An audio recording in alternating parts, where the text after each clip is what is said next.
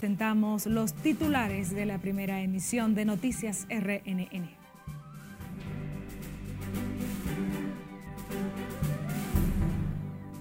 Salud Pública confirma 11 casos de cólera hospitalizados, de los cuales dos son pediátricos y 36 confirmados por la enfermedad. Director del Servicio Nacional de Salud reconoce vulnerabilidad en la seguridad de los hospitales, anuncia reforzamiento de la misma.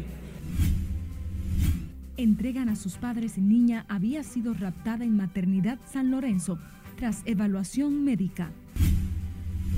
Ministro de Industria y Comercio destaca avances económicos del país durante conferencia iberoamericana. Janet Camilo anuncia sus aspiraciones por la alcaldía del Distrito Nacional por el Partido Revolucionario Dominicano. El presidente de la Cámara de Diputados dijo que buscará el consenso del liderazgo político nacional en procura del consenso para aprobar la ley de régimen electoral. Y en el plano internacional, la OMS reporta muertes de más de 300 niños en tres países por consumo de jarabes tóxicos contra la tos.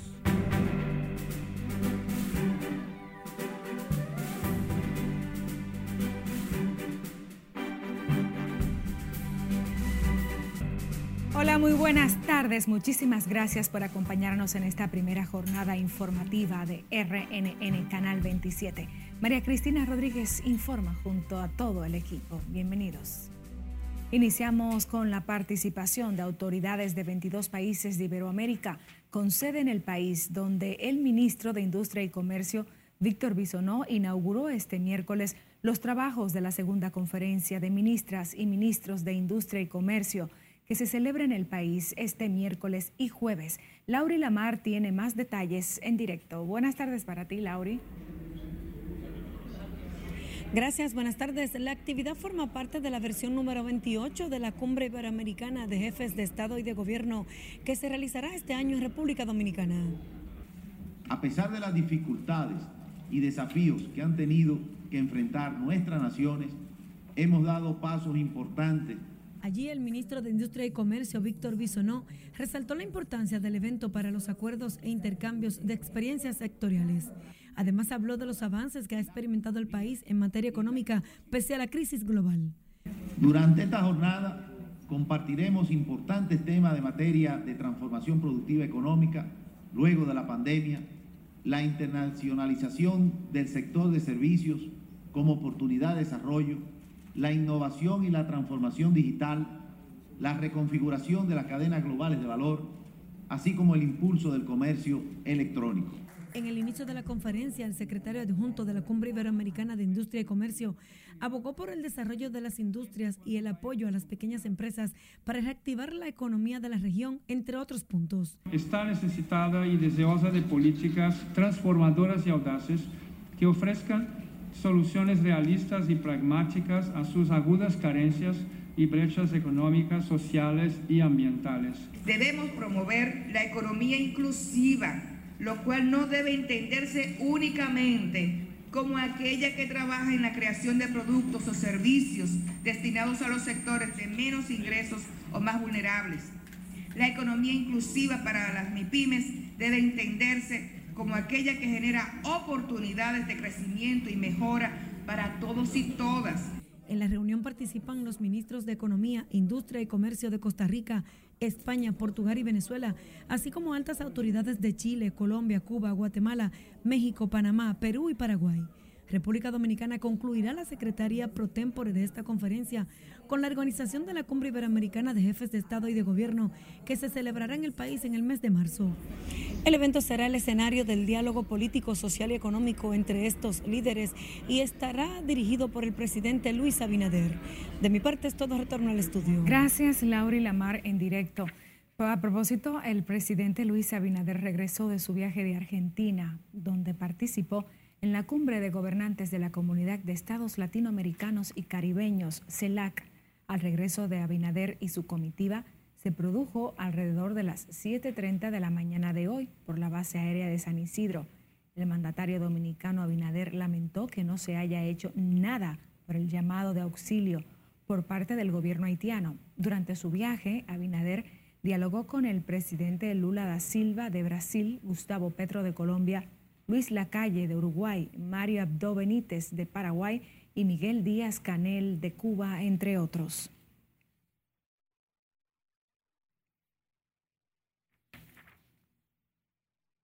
Y el Ministerio de Educación dispuso la entrega de butacas, libreros, asientos y otros artículos para reducir el déficit en las escuelas públicas de Elías Piña.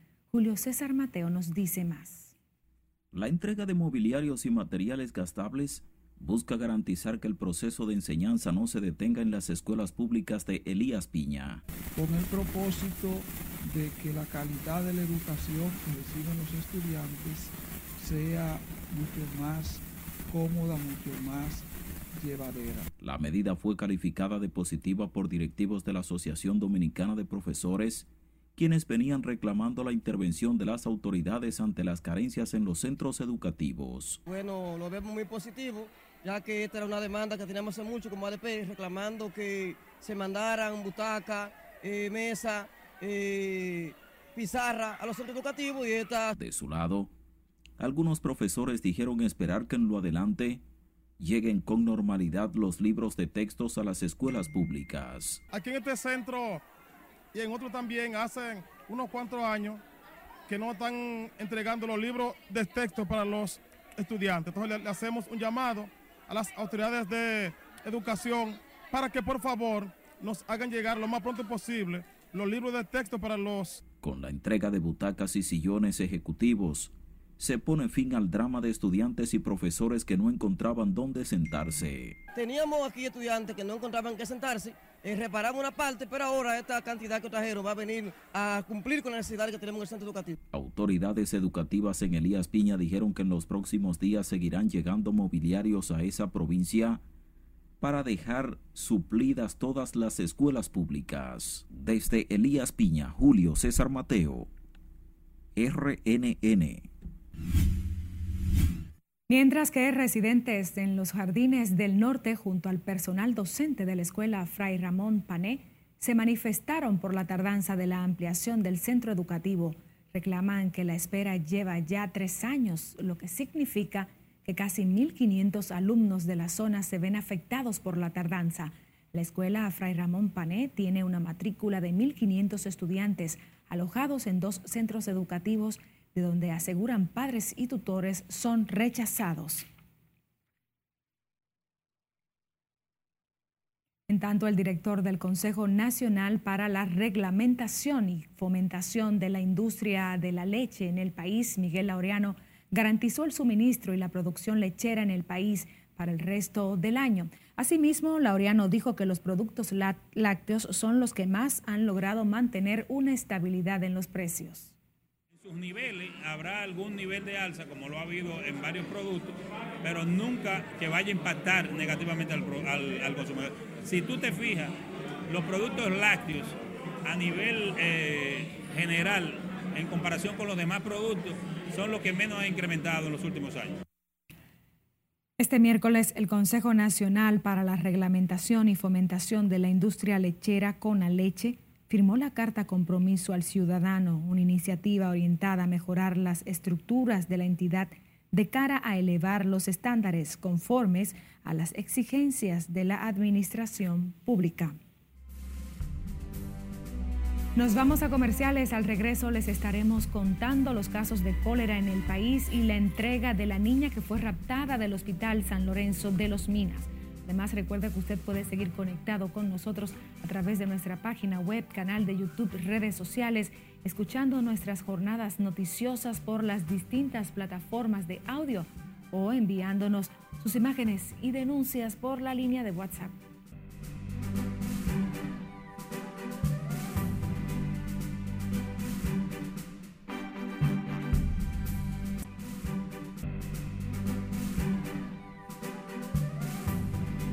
Retornamos con más noticias de interés. Al menos 300 niños murieron por la ingesta de diversos jarabes para la tos que conforme a componentes tóxicos, de acuerdo a un reporte emitido por la Organización Mundial de la Salud, provocaron esta tragedia. Cesarina Ravelo aborda este y otros temas en el resumen internacional.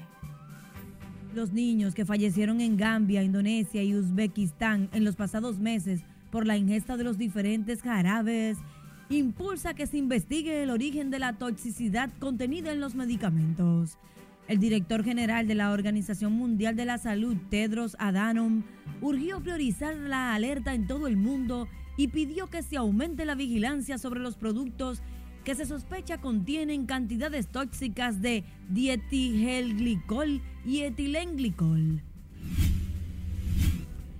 Decenas de personas resultaron heridas, incluidos varios fotógrafos y al menos ocho agentes policiales, en medio de los enfrentamientos que se escenificaron en Perú. Las manifestaciones entre encapuchados y policías convirtieron el casco histórico de Lima, la capital peruana, en un campo de batalla donde piedras y perdigones de bombas lacrimógenas volaban por los aires. Los manifestantes también bloquearon un tramo de la carretera Panamericana Sur.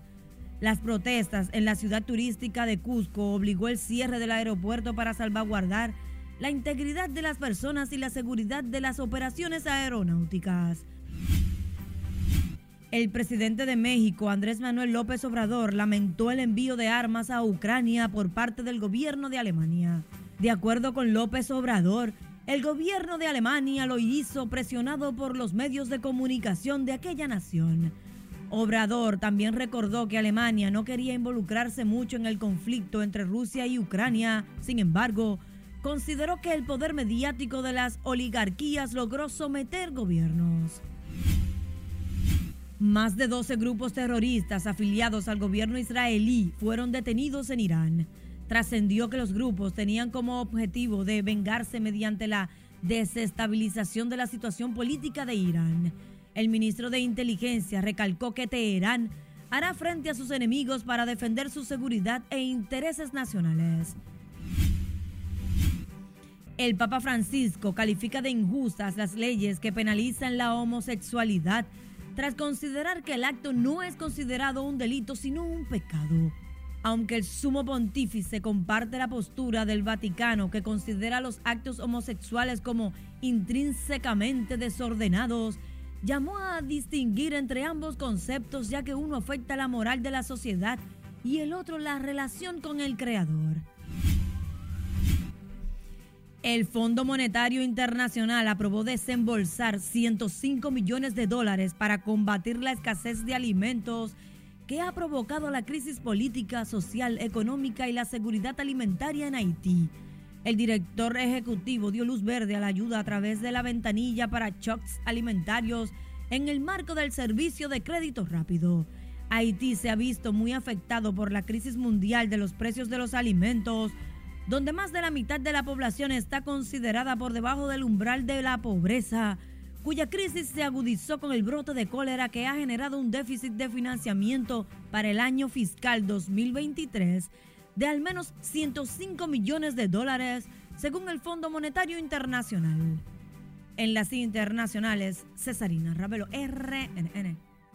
A propósito de Haití, la ex vicepresidenta de la Asociación de Industrias de República Dominicana, Circe Almanzar, llamó a los diferentes sectores del ámbito nacional a respaldar la posición del gobierno sobre el tema haitiano para una intervención internacional y consideró como acertada la postura del presidente Luis Abinader ante la CELAC. La empresaria insistió en la advertencia de que la crisis en Haití pudiera desbordarse y afectar directamente la seguridad y estabilidad de República Dominicana.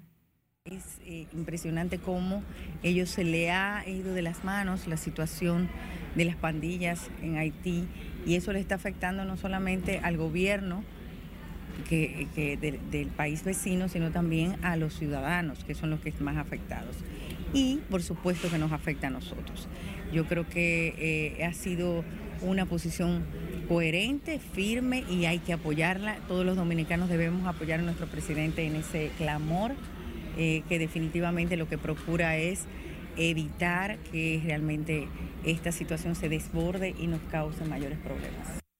Circe Almanzar también se refirió a la petición del sector sindical sobre un aumento salarial, señalando que el tema debe manejarse con cautela para no provocar que las pequeñas empresas se vean afectadas y que aumente la informalidad.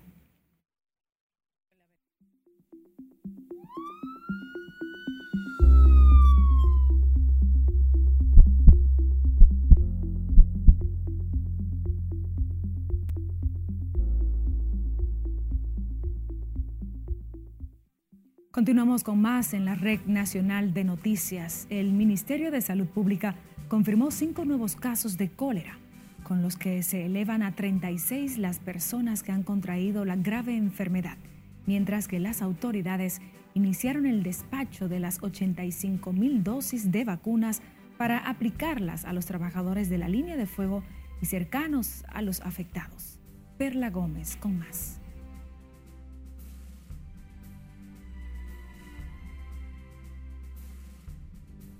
Coprocultivo lleva tres días para darnos el diagnóstico. De los nuevos casos confirmados por cólera, dos están hospitalizados. Los demás fueron despachados a sus casas.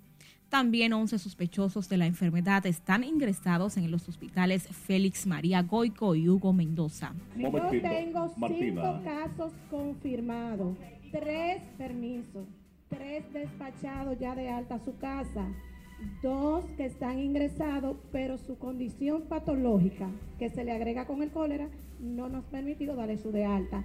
De esos 11 pacientes, 9 son adultos y 2 pediátricos. Ya en el Hospital Santo Socorro no tenemos pacientes pediátricos, gracias a Dios, están de alta. Dos que están en el Hugo pendiente de confirmación y los siete que están en el, perdón, los nueve que están en el Goico. Nueve en el Goico y dos en el Hugo son los once. Para atacar la enfermedad, además de la intervención en los sectores impactados por la enfermedad, las autoridades comenzaron con los despachos de las 85 mil dosis de vacunas para su aplicación.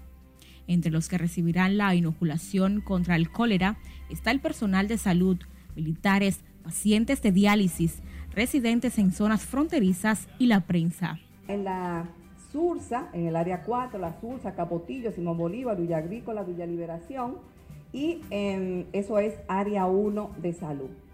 Vamos a hacer esa intervención, ya inició hoy la vacunación, ya más adelante el doctor Eladio le va a presentar fotos. La vacuna eh, se inició hoy, la distribución a temprana hora de la mañana, eh, ya está, como le digo, en área 1, área 4 eh, también salió el camión a Pedernales e Independencia. Mañana sale Elias Piña y Dajabón.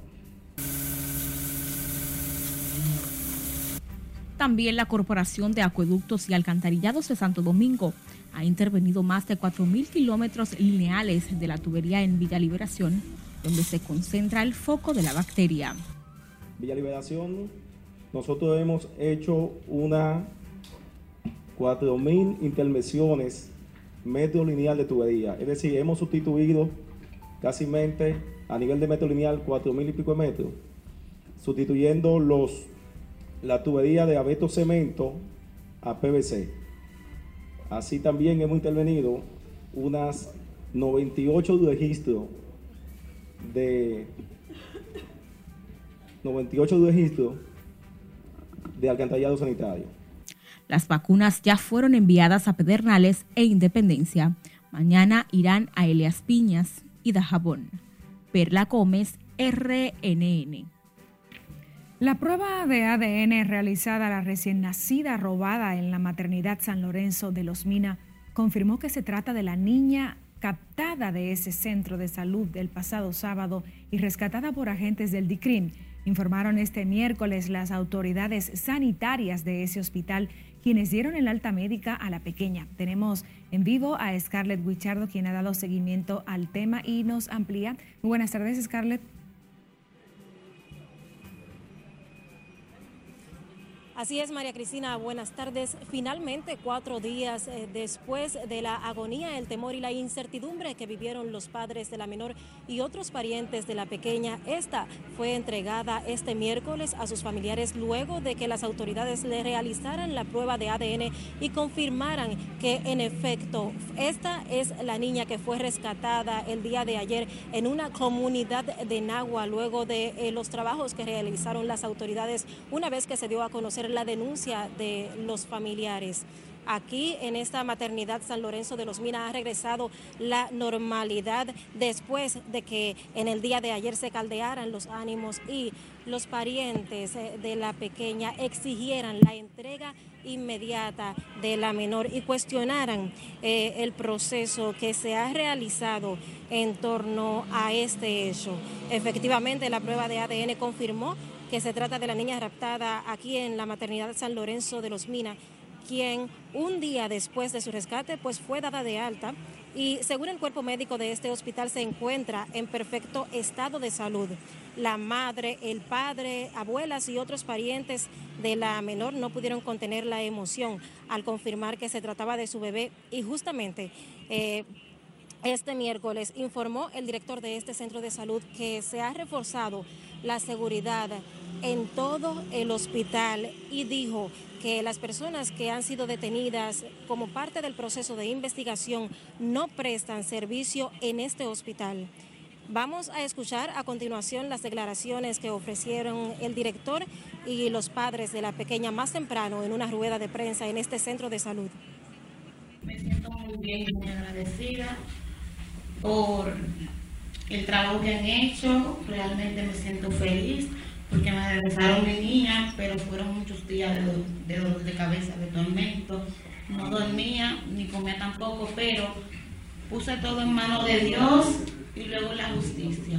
Gracias. Nos sentimos bien por la aparición de nuestra niña, porque aguantamos mucho dolor y pasamos muchas calamidades, muchas cosas. Como te digo, seguimos comprometidos en el fortalecimiento, haciendo la mejora el Servicio Nacional, el doctor Mario Lama, a través de, el coronel Heredia, que es el encargado de seguridad del Servicio Nacional de Salud, siempre estamos haciendo los apuestos de lugares en mira a seguir fortaleciendo.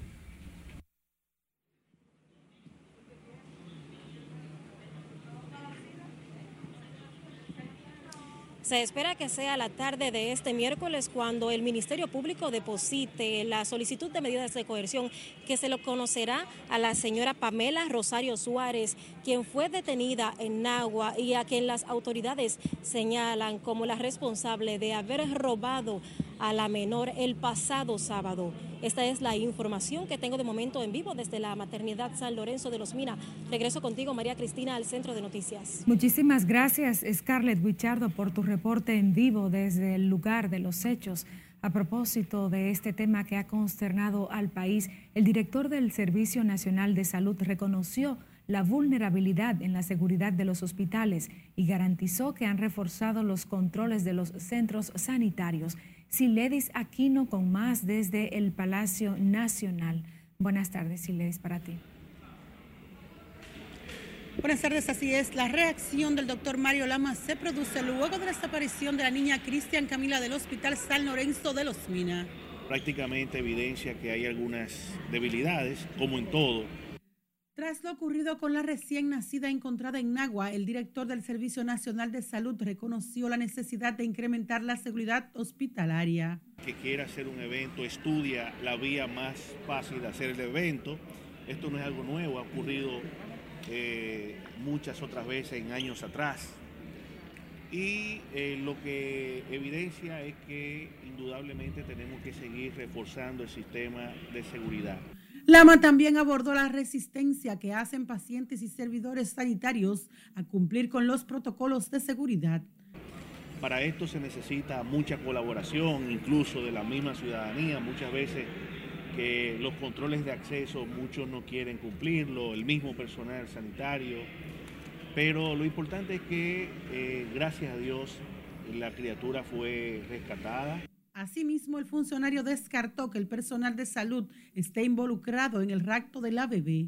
No, no hay médicos ni enfermeras suspendidos y, no hay y no hay ninguna evidencia en este momento de que el personal de salud, o por lo menos hasta donde nosotros estamos, tengan que ver con esto. El personal de salud de la mayoría de los hospitales se entregan y trabajan en cuerpo y armas. El director del Servicio Nacional de Salud enfatizó que en su administración han incrementado el número de militares y policías que custodian los hospitales, al recordar que en ocasiones anteriores el personal sanitario ha sido víctima de agresiones. El doctor Mario Lama abordó el tema luego de participar en el lanzamiento del programa de asistencia a niños con discapacidad auditiva. Por el momento son los detalles que les tengo. Ahora retorno con ustedes al set de noticias. Te agradecemos tu reporte en directo. Si Ledis Aquino, nos vamos a comerciales.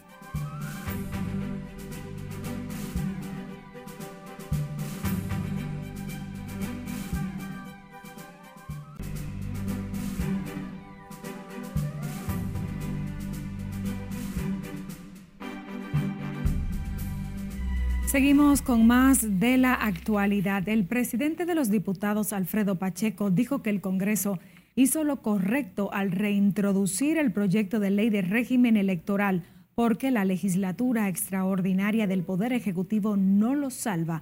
Adelantó que busca el consenso del liderazgo político nacional. Nelson Mateo con los detalles.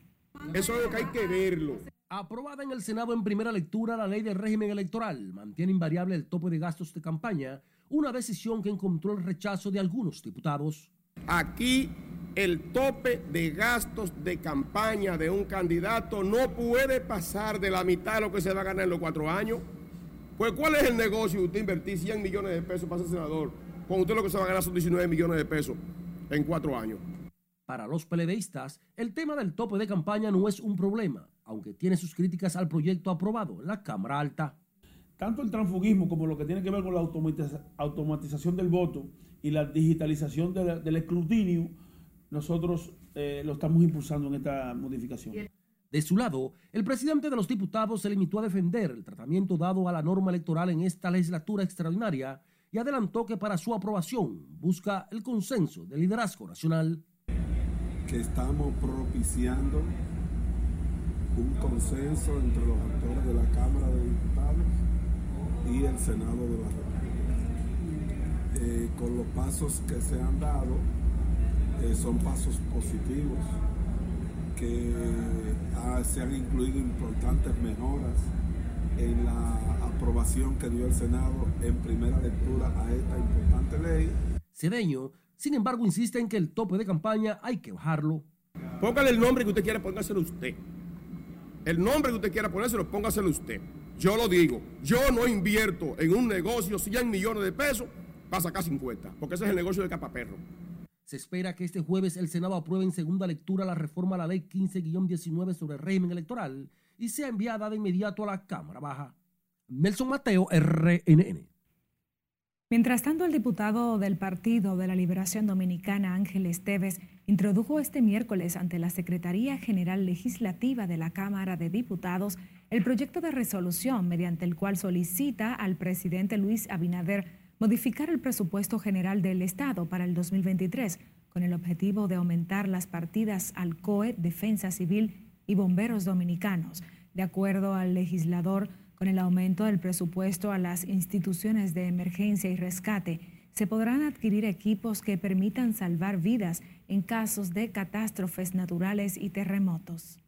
Para aumentar las partidas, los recursos económicos a las siguientes instituciones como son el COE, Defensa Civil y los bomberos, con el objetivo de que se fortalezcan los equipos de rescate para las eventualidades como lo que pasó en mi provincia de La Vega con el desplome, el derrumbe de una empresa de muebles y nosotros entendemos que debemos prevenir este tipo de situaciones para cuando ocurra por las fallas eh, de terremoto de, las, de la cordillera septentrional que tenemos, que puedan ocurrir en cualquier momento, pero que Dios nos libre, nosotros tenemos que prevenir y estar preparados para cuando nos pase eso.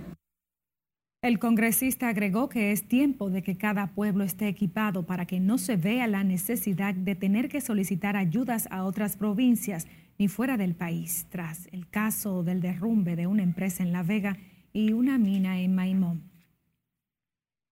Nos vamos a Santiago, donde empieza la mejora en la seguridad en el Distrito Municipal Santiago Oeste, tras el reforzamiento del patrullaje, lo que ha traído más tranquilidad a sus residentes. Junior Marte nos cuenta.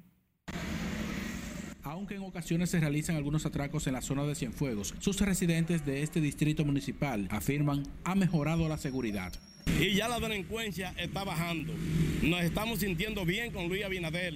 Y en Santiago Este de Cienfuegos está mejorando mucho la delincuencia también. Instaron a las autoridades a mantener el patrullaje preventivo para evitar que vuelva a desatarse otra ola de robos y asaltos en la zona. Bueno, que hagan más patrullaje para nosotros los ciudadanos tener más, más confianza. Que lo han hecho calmar, no es que, no es que se han calmado, que lo tenían que calmar, obligado, porque estaban muy rápido. Mientras el temor, sobre todo en amas de casas, sigue latente. Eh, deberían como mejorar, tú sabes que hay una inseguridad, tú no puedes salir, no puedes hacer nada, no es con miedo, tú estás en la casa y es con miedo. Por ahí todo, siempre está tranquilo. Nosotros, yo vivo ahí en San Lorenzo, ahí siempre está tranquilo, ahí nunca hay problema. Por ahí todo, siempre está tranquilo. Nosotros, yo vivo ahí en San Lorenzo, ahí siempre está tranquilo, ahí nunca hay problema. Gracias a Dios. ¿La policía hace su trabajo? No, yo casi no veo policía, pero ese tranquilo ahí. La zona de Cienfuegos había sido aprovechada por antisociales que tenían a todos los sectores en pánico, a tal punto que el sector comercial tenía que cerrar sus puertas desde las 7 de la noche. En Santiago, Junior Marte, RNN. Propietarios de terrenos de Suero, Juanillo, en Punta Cana protestaron frente al Palacio Nacional para pedir la intervención del presidente Luis Abinader por un supuesto despojo que dicen pretenden realizar de forma arbitraria. Los manifestantes denunciaron que han sido víctimas de secuestro, maltrato y otros procedimientos irregulares. Nos secuestraron a toda la comunidad y empezaron a destruir las casas. Se llevaron apresado a nuestros, nuestros empleados, a nuestros familiares y todavía a la fecha de hoy, dos de nuestros empleados no hemos sabido de ellos. No hemos vuelto a saber de ellos. No sabemos qué pasó con ellos. Estas personas fueron secuestradas, estaban trabajando en una de las propiedades que se destruyeron y hasta el sol de hoy no sabemos de ellos. La petición de este grupo se produjo en las inmediaciones de la intercepción en la Avenida México con Doctor Delgado, donde se encuentra la Casa de Gobierno. Las tierras por las que hacen el reclamo consisten en 12 kilómetros de playa ubicadas en la parcela 367 con una medición de 1.500 tareas y residen 43 familias. La dirigente política del Partido Revolucionario Dominicano, Janet Camilo, anunció este miércoles sus aspiraciones a la alcaldía del Distrito Nacional en representación de esa organización política para las elecciones municipales del 2024. Camilo, quien es delegada del PRD ante la Junta Central Electoral, dijo que la capital presenta un deterioro progresivo que requiere de una gerente y un plan de acción que dé respuesta a las necesidades de los capitaleños. Mi compromiso con la igualdad, con la inclusión, mi pasión por la ciudad, ver que la ciudad de Santo Domingo, nuestra serie Palito, aquí se le ha quitado el, el esplendor. Me motiva trabajar para volver a retomar y devolverle la capital a los ciudadanos, a los peatones. Me motiva ser candidata a la alcaldía de la capital porque entiendo que la capital necesita una gerencia que trabaje con participaciones. La ex ministra de la Mujer apuntó que durante su trayectoria de más de 30 años en la política dominicana ha aprendido a diferenciar las tareas importantes de las urgentes. Entre las tareas urgentes que, según ella, el Distrito Nacional necesita son el drenaje pluvial, el tráfico, la iluminación, el diseño urbanístico, así como la mala gestión en la recogida de basura. Por cierto, la queja por los grandes cúmulos de basura en Santo Domingo Este continúan, mientras sus residentes temen se produzcan brotes de enfermedades por la situación. Los municipios piden de las autoridades una recogida de desechos más eficientes y con mayor frecuencia. Que está, buscando la, solución con unos camiones, pero los camiones no llegan. La verdad nos afecta grandemente a nosotros. Yo no sé qué va a estar pasando con con el síndico porque deja esto aquí, que esto es un mal olor, que no hay quien aguante esto aquí. Y eso cuando viene a ver va a haber un brote de enfermedades. Los residentes en Santo Domingo Este se sienten desesperados, argumentan vivir en ratas, mal olor y mucha basura, vulnerables a focos de enfermedades como la leptospirosis, una infección contagiosa causada por la exposición a una bacteria transmitida a través de la orina de animales infectados.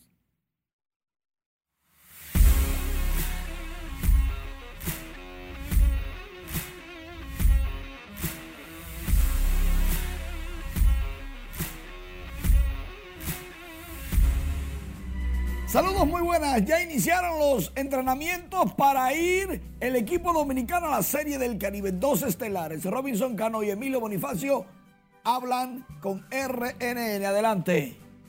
Mi tercer año consecutivo. La verdad que contento por la invitación nuevamente y contento de volver a representar mi país.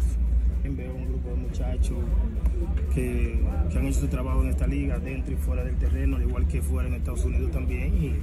Y estamos todos entusiasmados y contentos de poder representar al país. Bueno, la salud está bien, gracias a Dios. ¿no? Y el clásico tú sabes que hay una un preliminar de 51 peloteros y que sea lo que Dios quiera. Si me eligen contento ir a representar y si no también. Tú sabes, cuando tú amas el béisbol eso nunca se te va. No importa cuál sea el resultado, sea que ganes o pierdas. Y como dije anteriormente, contento de estar aquí, de representar al país nuevamente. Eh, es verdad que es representación de, los Tigres del Licey, pero como Ferman dijo allá, allá arriba, ya nosotros dejamos de ser los Tigres del Licey, ahora es República Dominicana. Aquí todo el mundo sabe, sabe su rol y, y sabe cuál es la meta de nosotros, que, que ganar y, y las selecciones que, que se hicieron fue para formar buen equipo. No, tiene un valor eh, súper agregado por el tema de cómo nosotros ganamos el campeonato y ya con este equipo que, hemos podido conformar, eh, yo creo que es digno de, admirar el, el talento, el talento que hay aquí.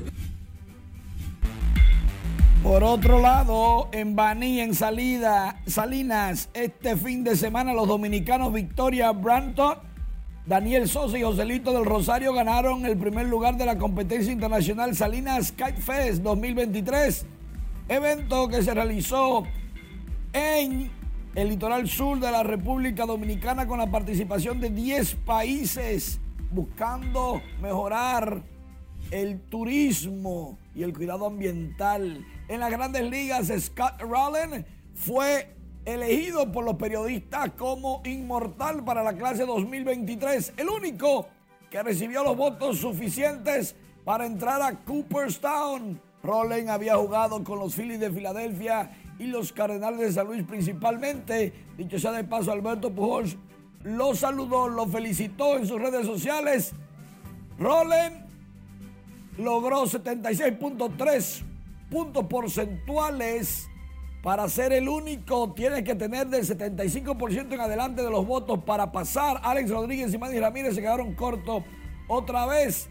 Aunque los numeritos de Rolling no son tan llamativos, logró la cantidad suficiente para ser inmortal de Cooperstown. En nuestra página web tenemos interesantes informaciones. Al Horford dice que falta mucho baloncesto para llegar a la postemporada. Recuerden, rnn.com.do tiene todas las informaciones que usted necesita para estar informado. Novak Djokovic derrota a Rublev y avanza a su décima semifinal en Australia.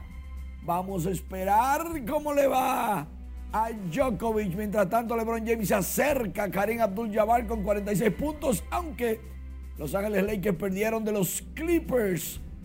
También tenemos el resumen de todo lo que pasó en el resto de los partidos de la NBA. Robinson Cano, vestido con la bandera tricolor, rojo, azul y blanco, dice que está tranquilo y positivo con los Tigres del Licey. Hay un lío en Francia, dicen que están investigando algo que tiene que ver con espionaje de Qatar. Y al boxeador Carlos Caballo, Bronco, Adames, le hicieron un reconocimiento en el Senado. 14 son los refuerzos que lleva el Licey para la Serie del Caribe que comienza el día 2 de febrero. Que gane la tricolor. Como debe A ser. esa apostamos, como siempre. Despedimos esta primera emisión de Noticias. Gracias por su fiel sintonía. María Cristina Rodríguez estuvo junto al equipo informando. Buenas tardes.